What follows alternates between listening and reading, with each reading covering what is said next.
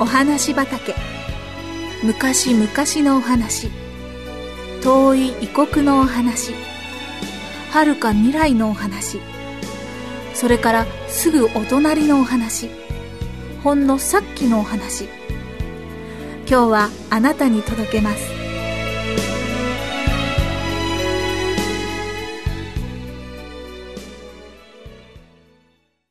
ガミガミおじさん。その人はガミガミおじさんとして知られていました。雨が降ったらガミガミお天気でもガミガミ風が吹いたらガミガミ風が止んでもやっぱりガミガミですからおじさんのそばにいると周りの人たちもなんだかとっても嫌な気持ちになってくるのでした。おじさんの奥さんも子供たちさえもおじさんが好きではなかったのです。おじさんが重い病気になりました。病院に入院したおじさんは前よりももっとガミガミ言うようになりました。病気の時は誰だって少し不機嫌になることがあるでしょ？だからといってこのおじさんの不機嫌さにはみんな困ってしまいました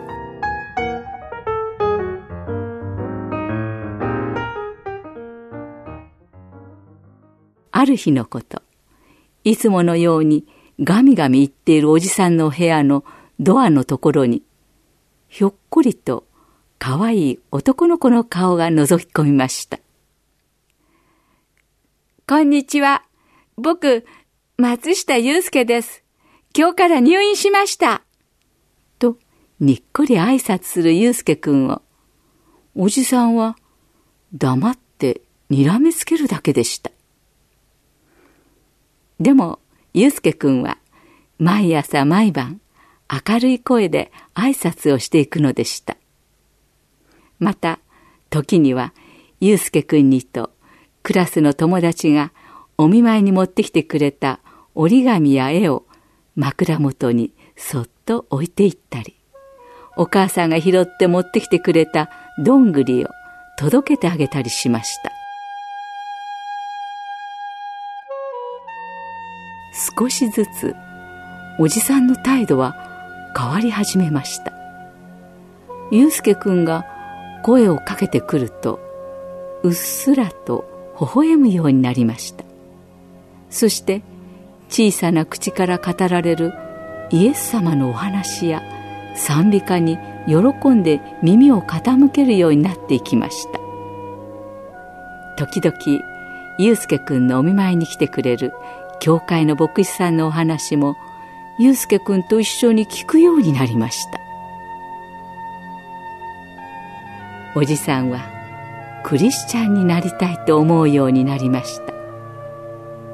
うちの人たちはあのガミガミおじさんがクリスチャンになるなんてとんでもないと反対しました。でもおじさんは熱心に頼みました。そしてバプテスマの日。おじさんは車椅子に乗って教会の門をくぐりました。その時私たちは見たのです。